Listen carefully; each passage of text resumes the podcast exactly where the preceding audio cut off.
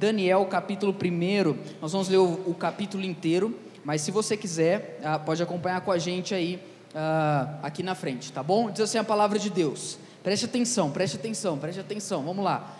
No terceiro ano do reinado de Joaquim, rei de Judá, Nabucodonosor, rei da Babilônia, veio a Jerusalém e a sitiou. E o Senhor entregou Jeoaquim, rei de Judá, nas suas mãos e também alguns dos utensílios do templo de Deus. Ele levou os utensílios para o templo do seu Deus na terra de Sinear e os colocou na casa do tesouro ao seu Deus.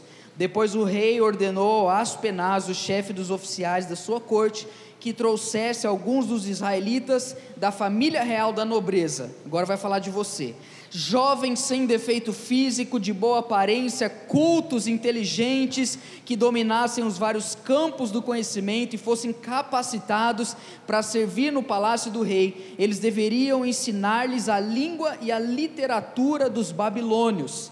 De sua própria mesa, o rei, o rei designou-lhes uma porção diária de comida e de vinho. Eles receberiam um treinamento durante três anos e depois disso passariam a servir o rei. Entre esses estavam alguns que vieram de Judá: Daniel, Ananias, Misael e Azarias. O chefe dos oficiais deu-lhes novos nomes. A Daniel deu o nome de Beltesazar, a Ananias Sadraque, a Misael Mesaque e Azarias Abednego. Daniel, contudo, versículo 8 é o versículo chave para a nossa pregação de hoje, então preste atenção. Daniel, contudo, decidiu não se tornar impuro com a comida e o vinho do rei, e pediu ao chefe dos oficiais permissão para se abster deles. E Deus fez com que o homem fosse bondoso para com Daniel e tivesse simpatia por ele. Apesar disso, ele disse a Daniel: Tenho medo do rei, o meu senhor que determinou a comida e a bebida de vocês. E se ele os achar menos saudáveis que os outros jovens da mesma idade, o rei poderia pedir a minha cabeça por causa de vocês. Daniel disse então ao homem que o chefe dos oficiais tinha encarregado de cuidar deles, de Ananias, Misael e Azarias. Peço que faça uma experiência com seu servo durante dez dias. Vamos dizer isso? Um, dois, três? Dez dias. Mais uma vez, dez dias. Não nos dê nada além de vegetais para comer e água para beber. Eu acho que muitas pessoas aqui podiam fazer essa dieta dez dias só água e vegetal. Você acha que você aguenta? Versículo 13: Depois compare a nossa aparência com a dos jovens que comem a comida do rei e trate os seus servos de acordo com o que você concluir. Versículo 14: Ele concordou e fez a experiência durante dez dias. Passados dez dias, eles pareciam mais saudáveis e mais fortes do que todos os jovens que comiam a comida da mesa do rei. Assim, o encarregado tirou a comida especial e o vinho que havia sido designado, em lugar disso, lhes dava vegetais. A esses quatro jovens, Deus deu sabedoria e inteligência para conhecerem todos os aspectos da cultura e da ciência. Uma das minhas orações hoje é que Deus te dê sabedoria e conhecimento para que você compreenda os aspectos da cultura e da ciência. E Daniel, além disso, sabia interpretar todo tipo de visão e sonhos.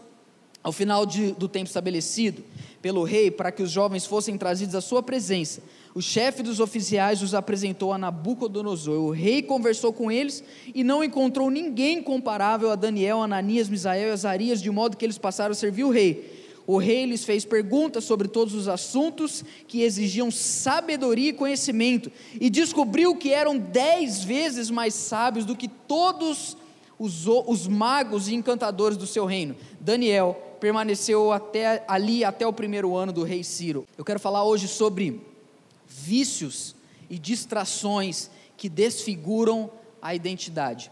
Você já reparou como que o ambiente que você se encontra ele influencia na maneira com que você se comporta. Você não come do mesmo jeito no McDonald's e no Muscake, é diferente. No McDonald's, você vai lá, pega ketchup, sabe? Você escorrega ali porque o chão é meio engordurado, você come batata. Agora, quando você vai no Muscake, você põe uma camisa melhor, você põe uma roupa melhor. Quando você vai no Outback, é, é, por quê? Porque o ambiente, ele influencia a maneira com que você se comporta.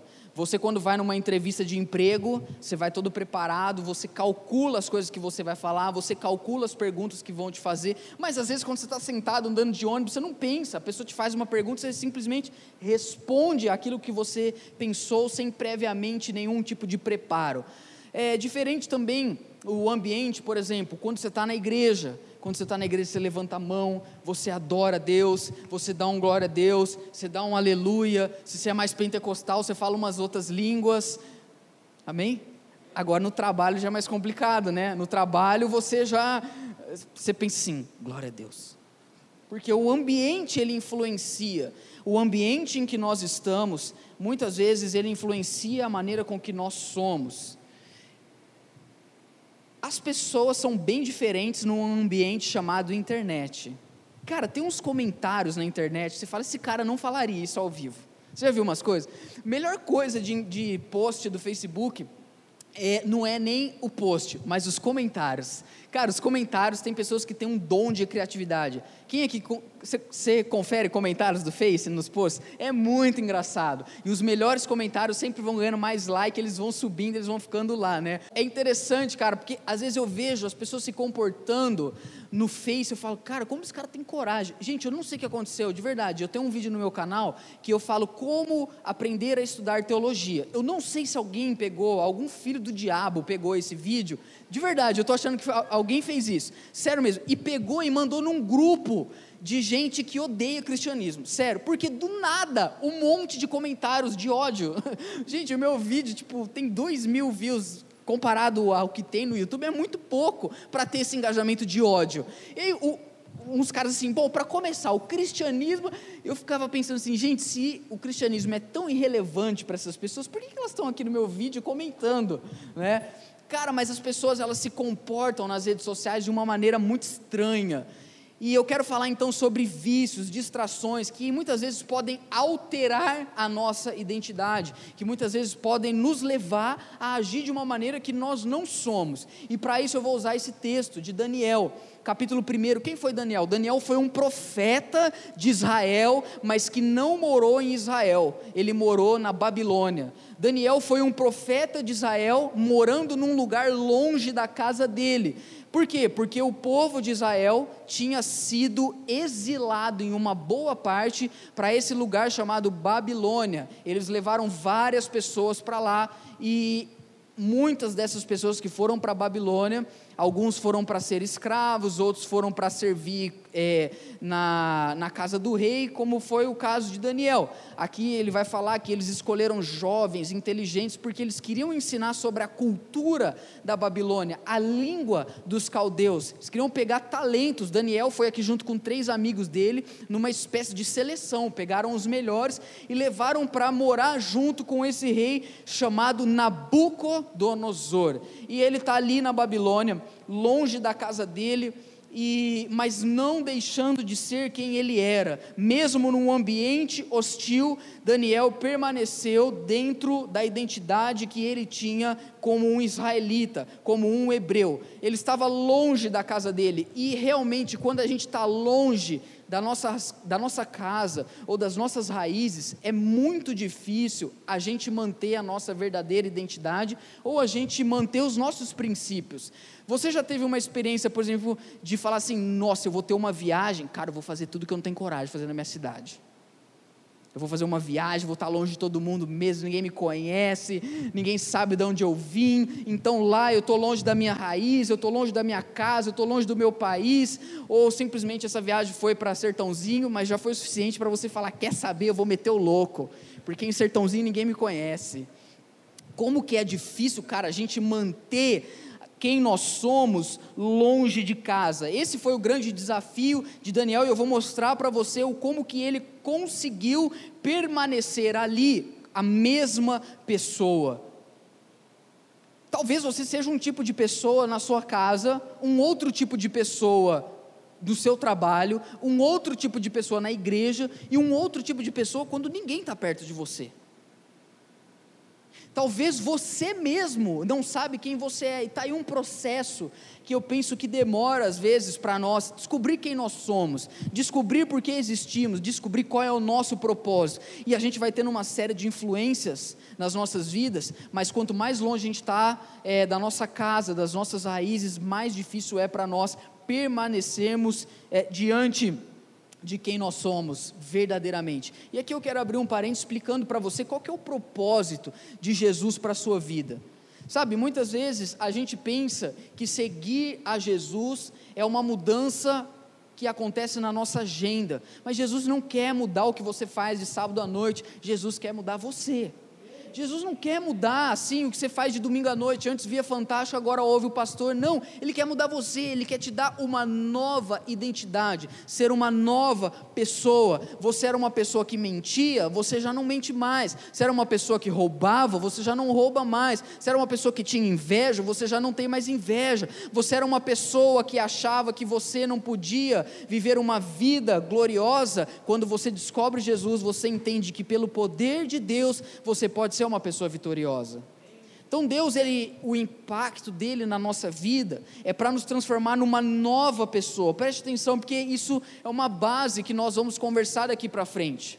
Eu costumo dizer que a própria história, ela foi dividida entre antes e depois de Cristo. Não tem esse negócio, ah, no ano, dois, eh, no ano 200 antes de Buda, não tem. O negócio é, antes de Cristo, por quê? Porque a partir do momento que Jesus entrou na história do tempo, o mundo foi dividido entre antes e depois de Cristo. Quando nós nos encontramos com Jesus, a nossa vida ela tem uma ruptura, ela tem uma quebra, ela tem uma divisão, ela tem o velho homem, a velha natureza, fica para trás, e depois que Deus entra na nossa vida, através do sacrifício de Jesus, da pessoa do Espírito Santo, nós nos tornamos uma nova pessoa, temos uma nova identidade. Agora, sabe o que acontece? Muitas vezes você muda, mas o mundo continua a mesma coisa. Eu já cansei de ver pessoas que começaram a seguir Jesus, pessoas que começaram a viver uma nova vida só que elas descobrem que quem mudou foi elas e o mundo permanece o mesmo. E aí começa a gerar um conflito. E o conflito é como que eu vou permanecer uma nova pessoa convivendo com velhas influências? Como que eu vou permanecer uma nova pessoa convivendo com o velho mundo? Como que eu vou continuar sendo uma nova criatura ou tendo uma nova identidade se tudo ao meu redor, os, todos os meus problemas são os mesmos? E isso nos fala muito da história de Daniel. Porque o apóstolo Pedro, ele vai dizer que nós cristãos somos peregrinos e forasteiros. Deixa eu falar algo para você. Se você crê em Jesus, esse lugar não é a sua casa, o mundo, eu estou falando. Se você crê em Jesus, você está de passagem aqui e entende que o seu verdadeiro lar não é aqui, mas é junto com Deus. Se você entende que você é uma nova criatura e você crê em Jesus Cristo, esse mundo que nós estamos aqui é um lugar de passagem. E cabe a nós não deixarmos as influências deste mundo transformar-nos é, em pessoas em que nós já não somos, voltarmos a ser uma velha criatura, Daniel estava ali longe da cidade dele, longe do templo, longe do país, longe da família, vivendo numa cultura diferente, mas ele tomou a decisão de permanecer puro, ele tomou a decisão de continuar o mesmo. Quem está comigo aqui? Amém? Nós vamos ter que tomar essa decisão de continuarmos sendo, mesmo estando aqui nesse mundo. Cara, é muito difícil a gente ser crente, às vezes, no nosso trabalho, aonde todo mundo tem uma cultura, às vezes aonde todo mundo tem uma filosofia de vida, tem um estilo de vocabulário, aonde todo mundo já tem um jeitão, mas você muitas vezes pode olhar lá e falar: "Nossa, mas eu, cara, não sou mais assim". Como que é difícil a gente se manter sendo quem somos, convivendo com às vezes uma cultura tão diferente da nossa. Aí, sabe o que a gente inventou na história da igreja? Vamos sair do mundo não vamos mais. Quer trabalhar, fazer faculdade? Está amarrado. Quer fazer pós-graduação? Queima. Mestrado? Você vai virar ateu. essa faculdade, misericórdia. Então a gente começou a fazer o quê? A gente começou a tirar a galera do mundo e começamos a tentar trancar os jovens dentro da igreja, porque a gente tinha medo deles perderem a identidade deles na cultura. E a gente começou a olhar tudo o que tem lá fora. Preste atenção no que eu vou dizer agora. Tudo que tem lá fora, que não tem um rótulo escrito assim, de Jesus, a gente começou a falar, é do diabo. Essa música não é de Jesus, é do diabo. Essa roupa não é de Jesus, é do diabo. Esse carro não é de Jesus, é do diabo. E a gente, esse seriado não é de Jesus, é do diabo. E aí a gente tentou trancar os jovens. E aí, ah, mas tem balada, balada gospel. Ah, mas tem show, show gospel. Ah, mas tem pub, pub gospel. Ah, tem droga, droga gospel. Por quê? Porque nós precisamos montar o gueto gospel tribal. E aí a gente começou a ficar tão, tão, tão separado das pessoas que a gente já não sabia nem falar mais com elas. Então você ia chegar segunda-feira de manhã no trabalho, o cara falava bom dia, você falava charamanaias. O cara chegava no seu trabalho para conversar com você, para pedir uma opinião, você fala, eis que te digo. Cara, que isso? Porque nós começamos a ficar estranho. Eu não sei aonde a igreja começou a ficar estranho. Tem gente que é tão bitolado que o cara ele, ele se separou tanto. Preste atenção. Muitas vezes no bom desejo de não se corromper e de manter a identidade dele, ele achou que ele tinha que sair da cultura. Ele achou que ele tinha que ser contra a cultura. É esse fantástico, é isso a Globo não mostra. Isso aí daqui a pouco alguém vai inventar o Crenteflix, você pode ter certeza. É o, é o Netflix do crente. Vai ter a novela Os Dez Mandamentos, vai ter a, as histórias do, do esmilinguido. Por quê? Porque a gente começou a ficar contra a cultura. E eu vou mostrar aqui para você que Daniel nunca chegou lá na, na Babilônia e falou assim: Eu não posso ficar aqui porque se eu ficar aqui, eu estou perdido. Eu não posso ficar na Babilônia, porque se eu ficar aqui, eu não vou ser mais eu. Não! Ele continuou lá. Pelo contrário, além dele não sair, ele começou a trabalhar para que. Eu não sei se está preparado o que eu vou falar agora. Ele começou a trabalhar para que a Babilônia prosperasse mais. Já tem gente assim, ó. Eu sei que a palavra Babilônia, muitas vezes, principalmente no livro de Apocalipse, é usada para falar sobre um reino satânico. Mas eu estou falando na perspectiva aqui, a Babilônia, como uma cultura que muitas vezes é hostil, mas que nós podemos ainda assim nos envolver nela e não apenas a gente não se corromper, mas a gente purificar ela. Esse é um dos pilares do Convergência. Um dos nossos pilares é influenciar a cultura. Primeiro, quando nós olhamos para as coisas que o mundo oferece, nós não nos esquecemos de quem nós somos, nós sabemos de quem nós somos e nós sabemos separar, algumas coisas dá para a gente usufruir, algumas coisas não dá para a gente usufruir, mas ainda assim nós vamos nos envolver, porque além da gente não se contaminar, nós vamos purificar a cultura. Isso é um negócio tão assim, é, eu posso dizer para você, embrionário, porque a igreja ela, na verdade, um dos, uma das grandes evidências de um verdadeiro avivamento é quando a igreja ela começa a influenciar a própria cultura de uma cidade, a própria cultura de um país. Uma vez eu preguei aqui falando sobre Paulo em Éfeso. Éfeso era uma cidade onde eles eram conhecidos como um núcleo de produzir literatura de ocultismo, de satanismo. E Paulo chega ali em Éfeso e ele não pensa assim: Éfeso é muito pecador para eu ficar aqui, vou embora. Não, ele fica ali, ele planta uma igreja ali, essa igreja começa a frutificar. E numa cidade que era conhecida como a maior produtora de literatura ocultista, Éfeso se tornou um lugar onde muitas partes do Novo Testamento foi escrito. Porque Daniel, quando ele chega ali junto com os três amigos dele, ele entende que o rei tinha um propósito. O rei tinha uma faculdade para ele, três anos. Eu já ouvi, às vezes, a, pessoa falar assim: eu não quero fazer uma faculdade, eu não quero fazer, ficar três, quatro anos estudando uma coisa que não é de Deus. Está amarrado quem fala isso toda a sabedoria, todo o conhecimento, tudo que envolve a cultura, nós devemos aprender, porque Deus vai usar o nosso conhecimento para trazer transformação naquele lugar. Você crê nisso? Então Daniel está ali e ele entende que ele vai ficar três anos estudando. Cara, cara, presta atenção nisso. Ele não foi fazer teologia em Jerusalém, não. Ele foi aprender a língua dos caldeus, ele foi aprender o conhecimento deles, e sabe que ele falou: Eu vou ficar aqui, eu vou aprender.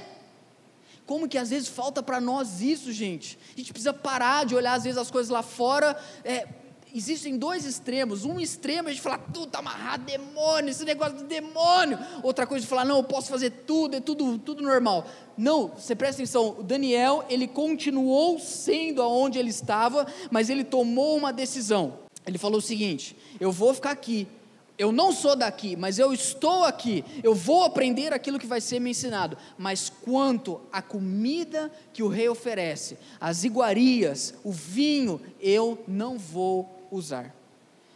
Muitos comentaristas vão tentar explicar é, aonde está o fator impulsionador dessa decisão de Daniel. Porque, por exemplo, o judeu e Daniel era judeu, ele tem uma dieta muito rigorosa, principalmente no Antigo Testamento. Deus ensinou várias coisas que eles não poderiam comer. Então, um dos fatores de que Daniel poderia não comer daqueles alimentos era para não desobedecer os mandamentos de Deus. Mas quando, por exemplo, ele fala que não vai tomar, nem não vai comer das iguarias ou das guloseimas é, do rei e nem vai beber o vinho, o judeu não era proibido de beber vinho. Daniel poderia se ele quisesse, mas ele tomou a decisão. A, o argumento bíblico que vai dizer no versículo 8 é o seguinte: Daniel, contudo, decidiu não tornar impuro com a comida e com o vinho do rei. Preste atenção. Daniel, olha, olha isso que eu vou falar agora. Ele não tomou a decisão de não comer e não beber para se tornar puro. Ele tomou a decisão de não comer e de não beber para não se tornar impuro. O que, que eu quero dizer com isso? Ele não quis abrir mão de algumas coisas ali para que ele pudesse merecer diante de Deus se tornar uma pessoa pura. A identidade dele não era uma identidade que buscava pureza. A identidade dele era uma identidade que já era pura. E o que ele queria era não se contaminar. Você vai entender onde eu vou chegar. Quando você crê em Jesus e você vai abrir mão de algumas coisas, você não vai abrir mão de algumas coisas para você se tornar uma pessoa pura. Porque quando você crê em Jesus, você não faz nada para se tornar puro. Só o fato de você crer que Ele morreu por você, você automaticamente já é santificado em Cristo. Você já tem paz com Deus, você já é uma nova criatura, você é uma pessoa salva por causa da obra de Jesus, você é santo.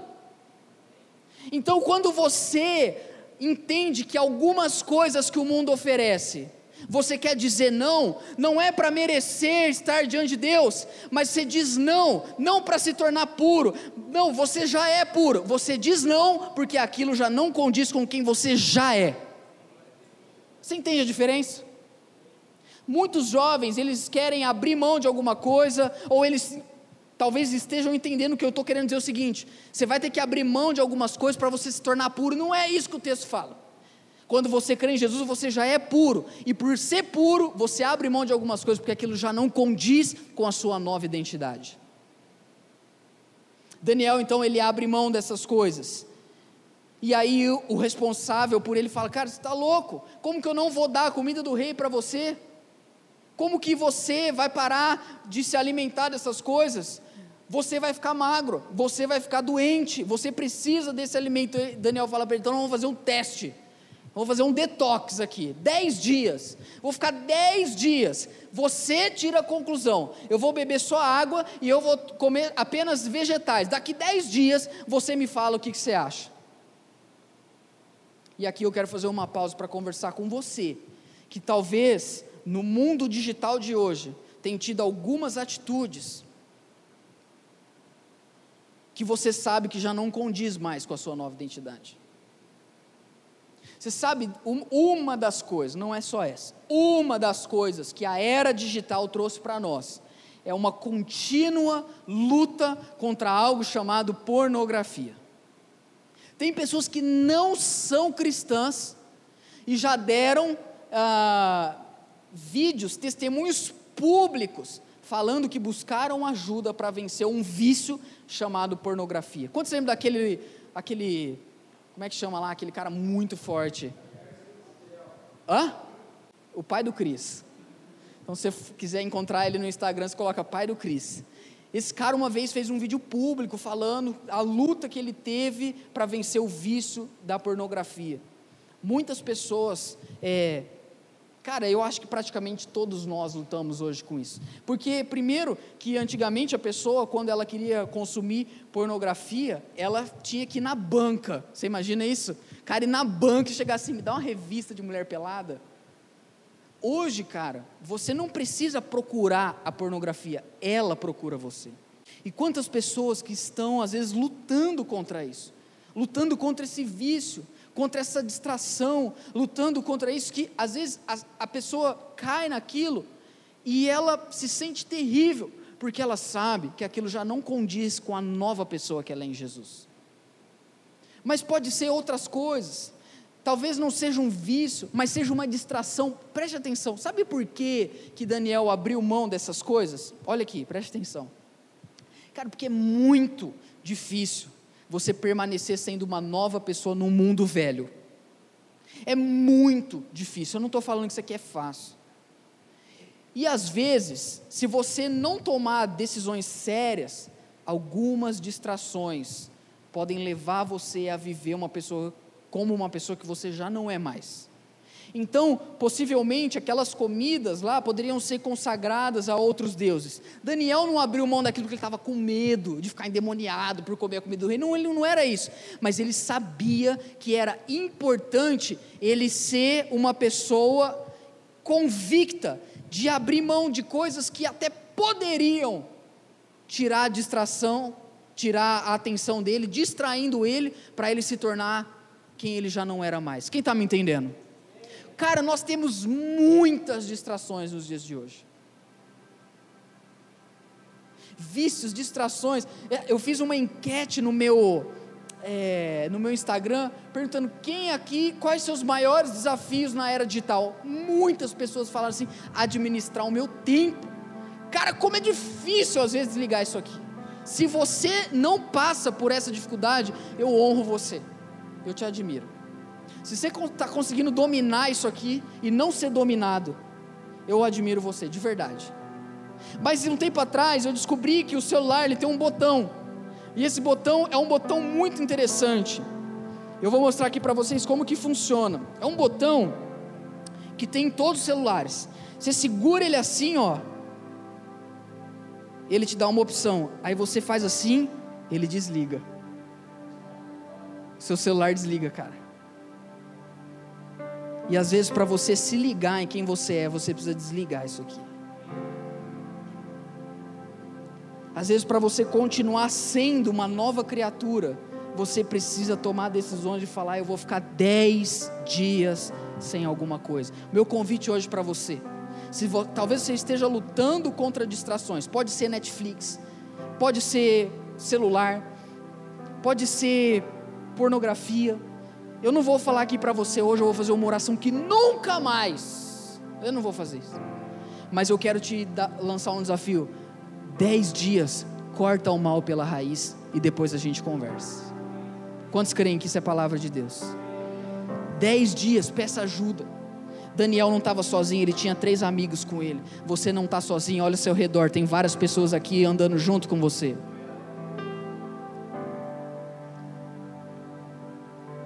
Às vezes o que nós precisamos fazer é tomar uma decisão de não sermos dominados pelo lugar, pelo ambiente onde nós estamos, para permanecermos sendo quem nós já somos.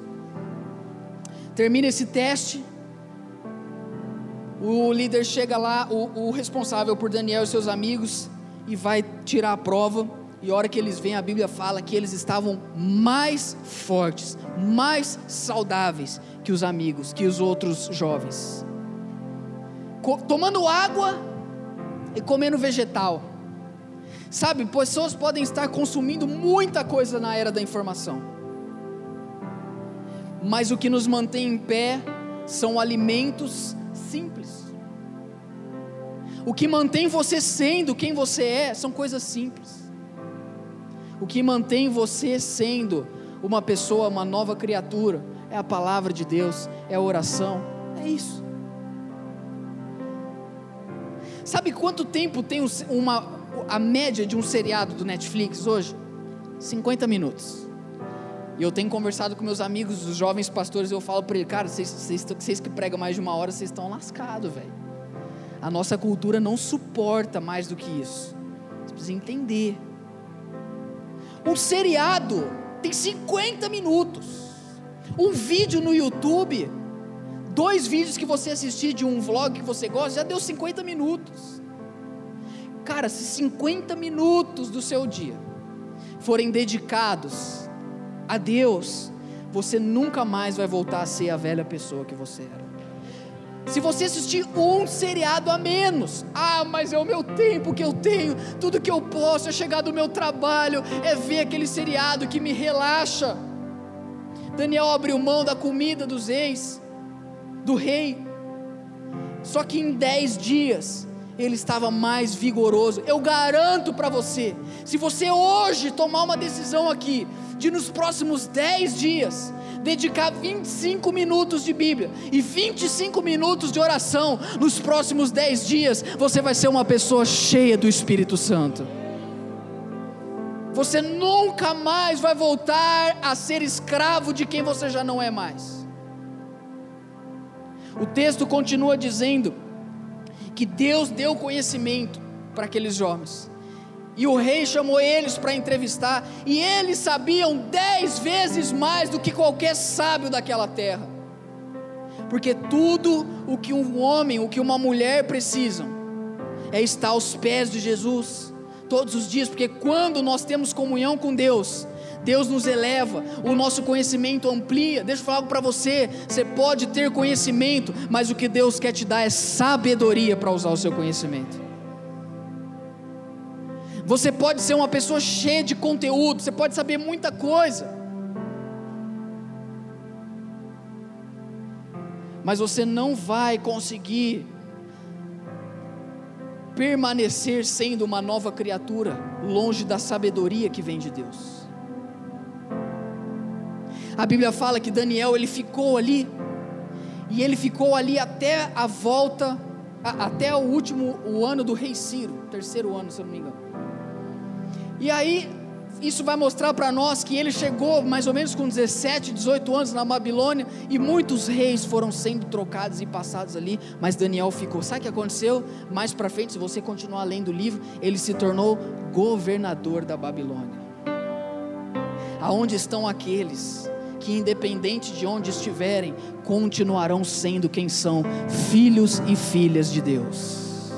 Deus não quer te tirar do mundo. Jesus falou na oração dele: Pai, não os peço que os tire do mundo, mas tem uma coisa: eles não são do mundo, como eu também não sou, mas peço que os livre do maligno e guarda eles, santifica eles, santifica eles pela tua palavra, porque a tua palavra é a verdade. Que Deus tem para você é uma nova vida, é uma vida de vitória, é uma vida onde nada te aprisiona, nada te leva a fazer daquilo que não te pertence, mas você vai viver uma vida de vitória, porque o poder do Espírito de Deus está sobre você. Vamos ficar em pé.